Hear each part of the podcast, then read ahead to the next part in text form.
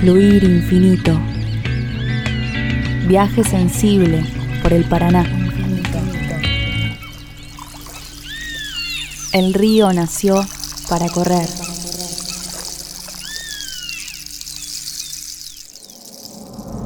El 5 de octubre de 1833, Charles Darwin se encontraba navegando desde la ciudad de Santa Fe, cruzando por el río Paraná hacia la ciudad de Paraná, y escribió en su diario el itinerario del Beagle. Martín Bletler. Cruzamos el río Paraná desde Santa Fe hasta Bajada, un pueblo en la orilla opuesta. El paso tomó algunas horas, ya que el río aquí constituye un laberinto de pequeños arroyos separados por islas bajas y de exuberante vegetación. Luego, una vez instalado en Bajada, continué escribiendo. Mi caminata habitual durante estos días fue a las barrancas del río Paraná para admirar la vista del río y recoger bivalvos fósiles. Entre las rocas la vegetación es muy exuberante. Hay muchas flores hermosas alrededor de las cuales liban los colibríes y casi puedo imaginarme transportado a un paraíso terrenal. El Paraná está plagado de islas, abunda en peces grandes y de aspecto extraordinario, que por otro lado constituyen una excelente comida. Luego describe numerosos encuentros y apistaje con carpincho y jaguarete.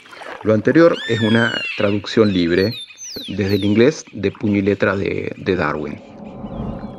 Mucho de lo que relató Darwin en sus diarios ya es fantasía. Por ejemplo, los yaguaretés en la bajada de Paraná. Todavía anda algún cuento de cuando las crecidas, que dicen que se venían varios de los bichos de la selva montielera. También se dice que se pescaba pacú, ya no, hace rato. Eso es lo que se llama impacto ambiental. Impacto ambiental. En el capítulo anterior, la enamorada del río llegó a destino. La canoa que trajo a Cosita Romero y a Raúl Rocco sobre el lomo del río, desde Yacyretá hasta Paraná, fue protagonista de un momento histórico, la sanción de una ley anti-represas en Entre Ríos para la libertad de los ríos Paraná y Uruguay. Libertad de los ríos significa que los cursos de agua tengan libre fluir en su recorrido, desde sus nacientes a su desembocadura, es decir, sin represas. También estar y permanecer libres de contaminación. Y por supuesto, no ser impactados por las actividades extractivas. A pesar de la ley, de haber frenado el proyecto del Paraná Medio en el 97, de haberse creado un movimiento ciudadano fuerte, de a rato se pone difícil pensar que realmente hayamos liberado al río. En 2016, un nuevo estudio de prefactibilidad llamado Aprovechamiento Hidroeléctrico Sustentable de un río de llanura reaparece de nuevo en escena. Ana Pía Raufetti, doctora en Ciencias Biológicas. Planificando instalar represas en nuestro tramo medio del río Paraná. El nuevo proyecto de represa se ubicaría entre las provincias de Santa Fe y Corrientes. La Universidad Nacional del Litoral y la Universidad Nacional de La Plata llevaron adelante el estudio de inventario y prefactibilidad. El lugar de emplazamiento de la obra se ubica aproximadamente 5 kilómetros aguas abajo de la localidad de La Valle, en la provincia de Corrientes. Además, se realizarían cinco aprovechamientos más en el tramo medio e inferior del río Paraná, ubicados en Empedrado, La Paz, Cerrito, Diamante y Villa Constitución. Se intenta presentar como un proyecto amigable con el ambiente, que no producirá grandes impactos, pero estas obras afectan de manera irreversible los ecosistemas y su biodiversidad. ¿Sabemos si, las velocidades de estas turbinas van a modificar o no los patrones de desplazamientos migratorios de las especies o las van a dejar pasar sin interrupción de su marcha? ¿Sabemos realmente si esta presa no se cierra, ya que contempla sistemas de transferencias de los peces que están pensados para esto? ¿Serán efectivos?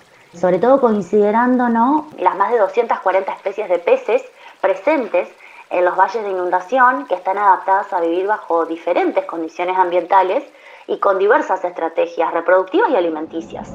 Estos sistemas a nivel mundial en general han demostrado tener una baja eficiencia y alta selectividad. Estamos hablando ¿no? de los sistemas de, transferencia. Y por otro lado podemos preguntarnos qué, qué, podría pasar con la producción pesquera. Bueno, en grandes ríos está demostrado que el rendimiento de las pesquerías fluviales se encuentra directamente asociado al área que poseen sus llanuras de inundación, la longitud del cauce y por otro lado la conectividad entre los ambientes. Por lo que una intervención del paisaje de, esta magnitud afectaría todas estas cuestiones y por lo tanto repercutiría en la fauna de peces. Las tablas de la canoa necesitarán un poco de lijado y otro poco de pintura. Tendremos que volver a hundir su panza en el agua para venirnos río abajo desde Yacyretá. Ojalá que no sea necesario. Pero además de las represas hay otras amenazas al río libre y a la vida de sus bichos. Nosotros en el laboratorio hace poco tiempo comenzamos una serie de estudios sobre el río Paraná, sobre las lagunas del río Paraná, sobre su planicie, sobre islas, sobre playas, distintos lugares, en diferentes lugares, también en Santa Fe, en la laguna Setúbal, etc. En términos muy generales se puede decir que la playa del Thompson es un lugar altísimamente contaminado en cuanto a residuos plásticos y en ese lugar registramos de media, de promedio, más de 5.000 fragmentos de microplásticos y en algunos casos esta cifra se elevó hasta 36.000 microplásticos por metro cuadrado. Es una cifra astronómica, realmente es muy difícil de visualizarlo a esto, pero denota el grado de contaminación y de impacto antrópico que esta playa está teniendo. ¿Y cuál es el origen principal de, estos residuos plásticos? Bueno, el arroyo Las Viejas, como lo son casi todos los arroyos urbanos en la ciudad de Paraná. Los arroyos se transforman, eh, al menos los de esta ciudad, arroyos altamente contaminados, se han transformado en una especie de venas eh, en las que se transporta el residuo originado de las ciudades y que finalmente va a parar al río Paraná. Martín Bletler, doctor en Ciencias Biológicas, investigador del Instituto Nacional de Limnología, UNL CONICET. Sabemos que eh, la contaminación plástica está presente, sabemos que está en cifras elevadísimas. Ahora bien, cómo está impactando sobre la fauna o sobre algún componente biótico del sistema. Y encontramos en el caso de los sábalos, lamentablemente, el 100% de los ejemplares estudiados contaminados con microplásticos en su interior. Cuando digo interior me refiero al tracto digestivo de, los, de estas eh, especies. En las otras especies también encontramos de diverso tamaño, no solamente microplásticos, sino en algunos casos también mesoplásticos, es decir, fragmentos plásticos con un tamaño que va desde los 2,5 centímetros a los 5 milímetros. El problema que subsiste acá de bases, y para no dar ningún tipo de rodeos, es que toda esta contaminación puede ser explicada a través de la mala gestión o una, una, inadecuada gestión de los residuos sólidos urbanos. Una inadecuada gestión de los residuos sólidos urbanos. Otra de las problemáticas o de los problemas a los que enfrenta hoy el río Paraná son la creación de grandes infraestructuras o de mega infraestructuras, como es la hidrovía Paraná-Paraguay. La hidrovía Paraná-Paraguay es un proyecto para la construcción de un canal navegable por los ríos Paraguay, Paraná y algunos de sus afluentes.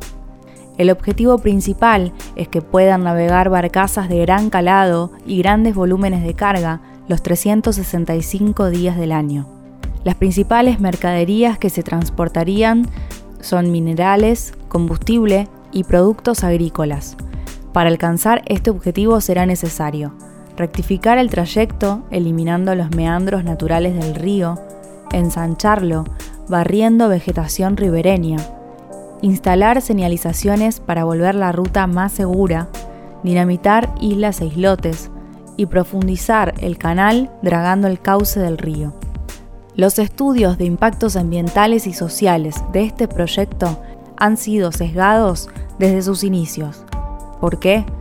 Sabemos que a partir de la expansión de este corredor fluvio marítimo, la actividad agrícola en la región y el país ha tenido un crecimiento exponencial.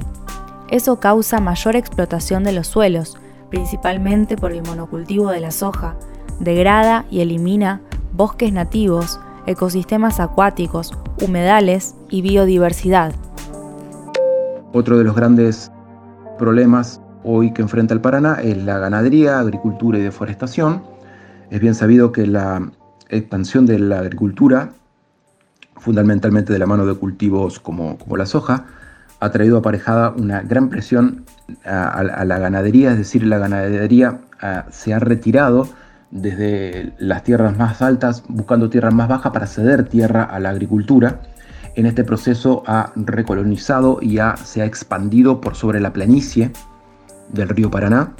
Por otro lado, la agricultura en sí misma como práctica trae aparejados la contaminación de agua superficial y subterránea a través del ocurrimiento de los agrotóxicos.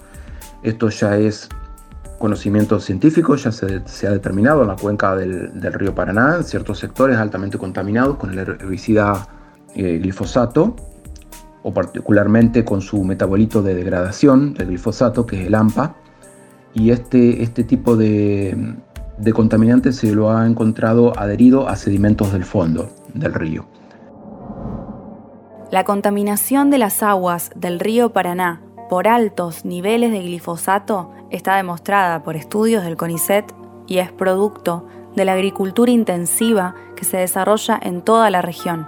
Además de esas sustancias, se encuentran los efluentes cloacales e industriales sin tratamiento previo y sin control por parte de los estados ribereños.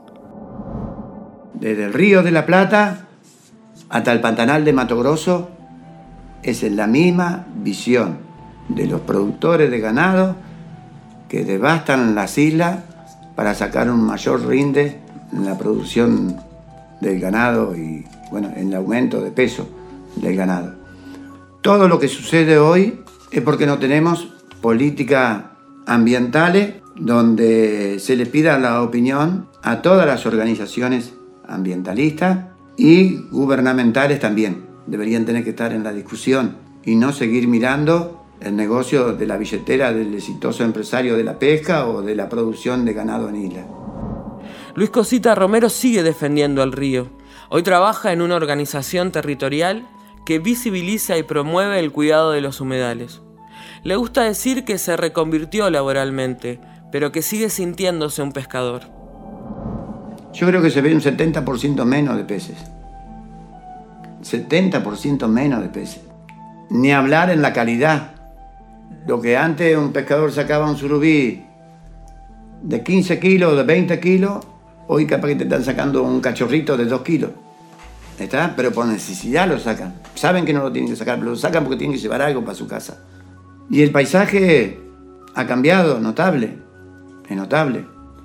Si vos a esta hora vas y mirás el horizonte del valle aluvial del río Paraná, es una locura, es como chimeneas, por todos lados chimeneas, viste, columnas de humos.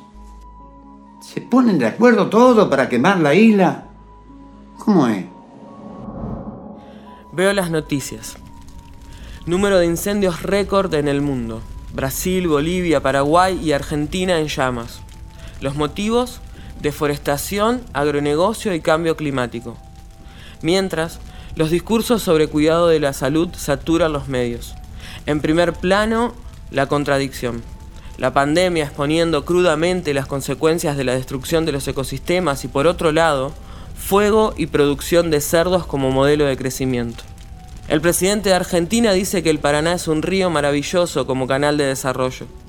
El Pantanal arde, los guacamayos azules corren peligro. Ninguno de los gobernantes que firman este acuerdo habla de peces, plantas, aves. Ninguno habla de lo que significa que el río se adapte a los barcos.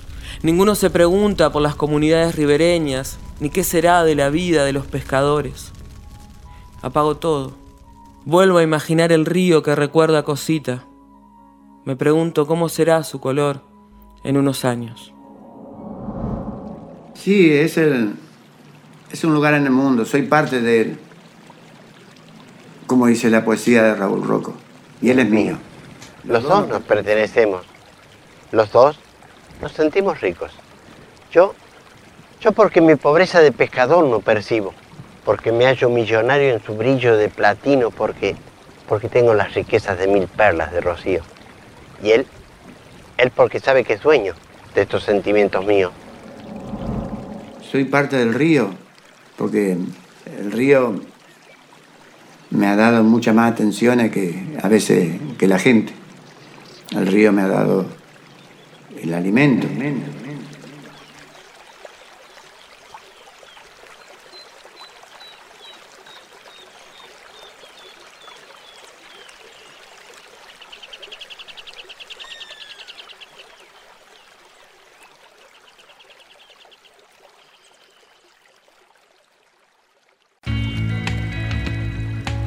Fluir infinito. Viaje sensible por el Paraná. Infinito. El río nació para correr.